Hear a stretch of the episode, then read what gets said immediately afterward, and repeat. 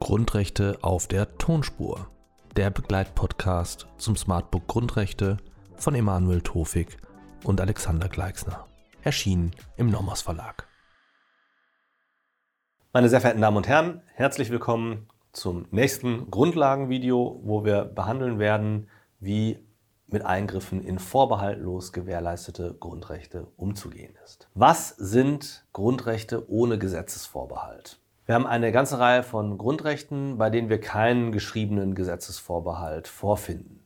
Etwa die Menschenwürde, die Religions- und Gewissensfreiheit, die Kunst- und Wissenschaftsfreiheit, der Schutz von Ehe und Familie sowie der Mutterschutz und die Gleichstellung nicht ehelicher Kinder, schließlich das Recht auf Religionsunterricht und Privatschulfreiheit und die Koalitionsfreiheit. Das sind die Grundrechte gänzlich ohne geschriebenen Gesetzesvorbehalt. Wir haben dann noch einige weitere Grundrechte, die partiell ohne Gesetzesvorbehalt sind, etwa das Elternrecht, die Versammlung in Räumen, die Vereinigungsfreiheit und das Petitionsrecht. Werden Grundrechte ohne Gesetzesvorbehalt nun schrankenlos gewährleistet?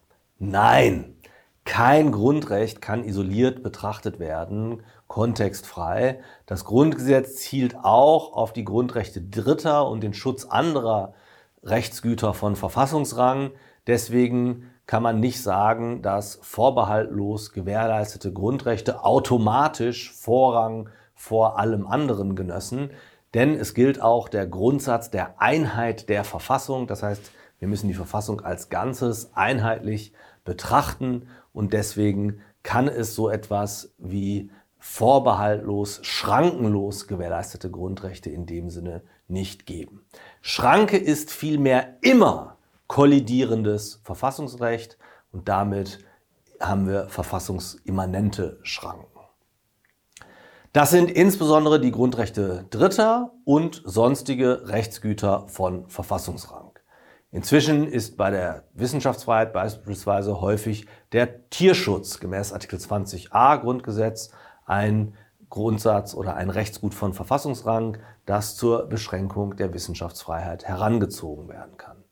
Allgemeiner wird beispielsweise auch immer wieder die Volksgesundheit oder die Funktionsfähigkeit des Staates und seiner Einrichtungen als Rechtsgut von Verfassungsrang herangezogen, um Eingriffe in äh, Grundrechte verfassungsrechtlich zu rechtfertigen. Man kann sich natürlich auch die Frage stellen, bei den ähm, vorbehaltlos gewährleisteten Grundrechten können wir da nicht Schranken ähm, heranziehen, die andernorts stehen. Das wird diskutiert unter dem Stichwort Schrankenleihe. Beispielsweise ist eine der Fragen, ob die Schranken aus Artikel 5 Absatz 2 Grundgesetz nicht auch auf Artikel 5 Absatz 3 Grundgesetz übertragen werden kann oder inwiefern die Schrankentrias aus Artikel 2 Absatz 1 Grundgesetz auf die anderen vorbehaltlos gewährleisteten Grundrechte übertragen werden kann. Die teilweise vertretene Auffassung, mittlerweile muss man sagen eine krasse Mindermeinung, hält eine solche Schrankenleihe für zulässig.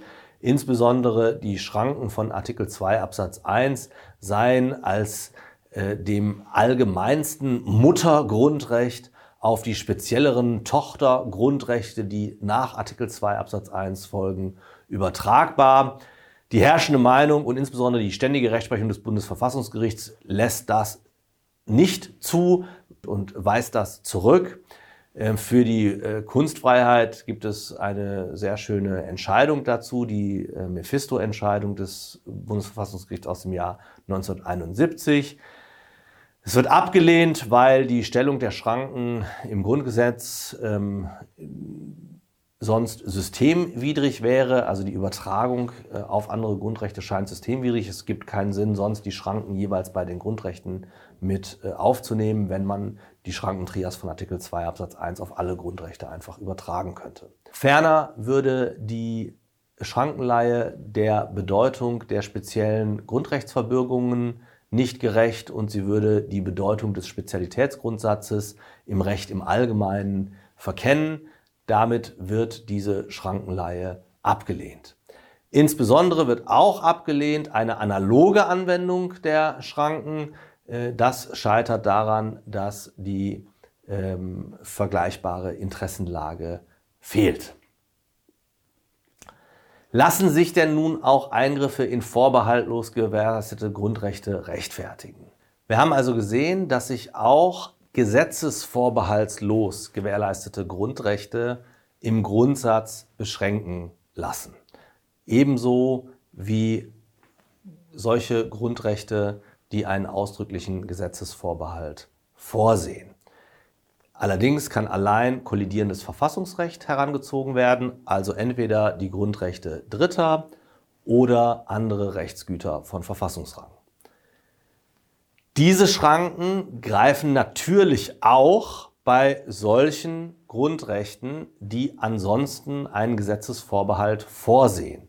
Also auch Grundrechte mit Gesetzesvorbehalt können zusätzlich zu dem einfachen oder qualifizierten Gesetzesvorbehalt, der bei Ihnen vorgesehen ist, dadurch eingeschränkt werden, dass auf kollidierendes Verfassungsrecht zurückgegriffen wird, also insbesondere auf Grundrechte Dritter oder andere Verfassungsrechte oder Rechtsgüter von Verfassungsrang. Wie kann ein solcher Eingriff nun gerechtfertigt werden? Also wenn wir einen Rechtsgut von Verfassungsrang oder Grundrechte Dritter haben, dann können die als Rechtfertigung dienen. Wir brauchen aber, wie bei den sonstigen Gesetzesvorbehalten auch, ein Gesetz, das diese Verfassungsgüter konkretisiert, die Grundrechte Dritter oder die Rechtsgüter von Verfassungsrang, das kollidierende Verfassungsrecht. Warum? Hier hilft uns ein Erstrechtsschluss, wenn wir sehen, dass schon solche Grundrechte mit Gesetzesvorbehalt, meinetwegen mit einfachem Gesetzesvorbehalt, eines Gesetzes bedürfen, damit das Grundrecht eingeschränkt werden kann, dann gilt das erst recht für die sehr viel weitgehender gewährleisteten Grundrechte ohne geschriebenen Gesetzesvorbehalt, für die sogenannten vorbehaltslos gewährleisteten Grundrechte. Es wäre sinnwidrig, für diese kein Gesetz zu verlangen, sodass diese ohne gesetzliche Grundlage beschränkt werden, wo der Schutz doch eigentlich weitergehen sollte. Aus diesem Grunde ist anerkannt, dass für jede verfassungsrechtliche Rechtfertigung eines Grundrechtseingriffs ein Gesetz erforderlich ist. Die Frage ist, welchen Anforderungen dieses Gesetz genügen muss. Wenn wir einen einfachen Gesetzesvorbehalt haben, genügt jedes formelle Gesetz. Wenn wir einen qualifizierten Gesetzesvorbehalt haben, bedarf es eines Parlamentsgesetzes, das die Voraussetzungen ähm, der Qualifikation erfüllt. Wenn wir ein vorbehaltlos gewährleistetes Grundrecht haben, dann brauchen wir ein Gesetz, das ein kollidierendes Verfassungsrecht konkretisiert, also insbesondere auf andere Grundrechte Dritter Bezug nimmt oder Rechtsgüter von Verfassungsrang zum Gegenstand hat und ihnen zur Wirksamkeit verhilft. Wir haben gesehen, dass bei der verfassungsrechtlichen Rechtfertigung es einerseits die Schranken gibt, darüber haben wir jetzt gesprochen, und dass es dann Schrankenschranken gibt. Also die Schranken, die Gesetzesvorbehalte, geschriebene oder ungeschriebene, ähm, unterliegen ihrerseits weitergehenden Beschränkungen. Diese Schrankenschranken sind etwas schwer zu fassen, wenn wir kollidierendes Verfassungsrecht haben, äh, weil dann die Frage ist, wie bringen wir eigentlich die verschiedenen Verfassungsgüter in Ausgleich? Wenn wir Verfassungsgüter haben, die gleichrangig sind, beispielsweise zwei vorbehaltlos gewährleistete Grundrechte, die kollidieren, wie gehen wir dann damit um? Hier spielt der Begriff der praktischen Konkordanz eine große Rolle. Es geht um den Ausgleich der widerstreitenden Positionen, die vermittels praktischer Konkordanz herbeigeführt werden sollen. Woher kommt dieser Begriff der praktischen Konkordanz? Er geht zurück auf Konrad Hesse in seinem berühmten Lehrbuch zu den Grundzügen des Verfassungsrechts, das ich Ihnen in Klammern äußerst ans Herz legen möchte. Ein Blick da rein. Ein großartiges Buch, zuletzt in der 20. Auflage 1995 veröffentlicht. In diesem Werk spricht Konrad Hesse davon, dass verfassungsrechtlich geschützte Rechtsgüter in der Problemlösung einander so zugeordnet werden müssen, dass jedes von ihnen Wirklichkeit gewinnt. Das Bundesverfassungsgericht hat das äh, in seiner ständigen Rechtsprechung übernommen und beispielsweise zuletzt in einer Entscheidung zu Übersetzungshonoraren aus dem Jahr 2013 im 134. Band wie folgt formuliert. Ich zitiere. Kollidierende Grundrechtspositionen sind in ihrer Wechselwirkung zu erfassen und nach dem Grundsatz der praktischen Konkordanz so in Ausgleich zu bringen, dass sie für alle Beteiligten möglichst weitgehend wirksam werden. Wie prüft man nun diese praktische Konkordanz in der Falllösung? Zunächst auf Ebene der Schranke. Hier gilt der Vorbehalt des Gesetzes, sprich wir müssen uns fragen, bedarf es eines Gesetzes, aufgrund dessen der Staat in vorbehaltlos gewährleistete Grundrechte eingreifen darf. Das haben wir eben schon erörtert. Ja, wenn schon in Grundrechte mit Gesetzesvorbehalt nur aufgrund eines formellen Gesetzes eingegriffen werden darf, dann muss dies erst recht für die stärker geschützten, vorbehaltlos gewährleisteten Grundrechte gelten. Im Konflikt mit dem vorbehaltlosen Grundrecht äh, stehende andere Grundrechte, dritte oder sonstiger Normen von Verfassungsrang müssen in dieser Gesetzesgrundlage auch genannt werden.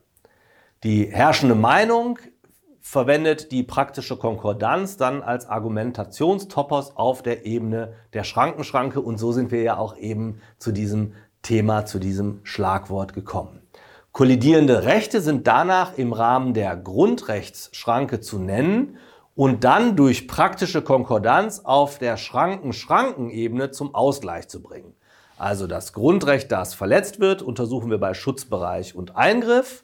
Bei der verfassungsrechtlichen Rechtfertigung sagen wir im Bereich der Schranken, welches andere Grundrecht oder welches andere äh, Rechtsgut von Verfassungsrang hier gegen das ähm, äh, Grundrecht in Position gebracht werden soll, in das eingegriffen wurde. Und auf der Ebene der Schranken Schranken bringen wir dann die beiden Rechtspositionen in Ausgleich.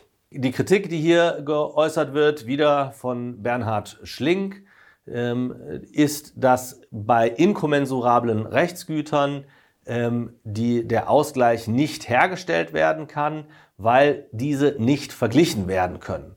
Nochmal das Bild, also die Länge von Linien können nicht mit dem Gewicht von Steinen verglichen werden. Das sei inkommensurabel und deswegen könne man Linien und Steine auch nicht miteinander in Ausgleich bringen. Das ist sozusagen eine Konzeptualisierung der Grundrechte, die gegen diese praktische Konkordanz spricht oder die äh, es für nicht möglich hält, eine praktische Konkordanz hier herzustellen. Wie machen wir es aber mit der herrschenden Meinung? Wir stellen die praktische Konkordanz her, indem wir die Rechtspositionen gegeneinander abwägen, miteinander in Ausgleich bringen. Dafür ist erforderlich eine Verhältnismäßigkeitsprüfung. Insofern möchte ich äh, auf das gesonderte Video zum Grundsatz der Verhältnismäßigkeit verweisen. Die Verhältnismäßigkeitsprüfung muss der Entscheidung des verfassungsgebenden Gesetzgebers Rechnung tragen, dass Eingriffe grundsätzlich nicht zuzulassen sind bei den vorbehaltlos gewährleisteten Grundrechten. Das heißt, wir haben einen geringeren Begrenzungsspielraum als bei Grundrechten mit ähm, Gesetzesvorbehalt. Aber wie eingangs schon erwähnt, wir haben natürlich keinen Vorrang, keinen automatischen Vorrang vorbehaltlos gewährter Grundrechte vor anderen Rechtsgütern von Verfassungsrang. Meine Damen und Herren, so viel zu Eingriffen oder zur Rechtfertigung von Eingriffen von vorbehaltlos gewährleisteten Grundrechten. Ich danke Ihnen für Ihre Aufmerksamkeit.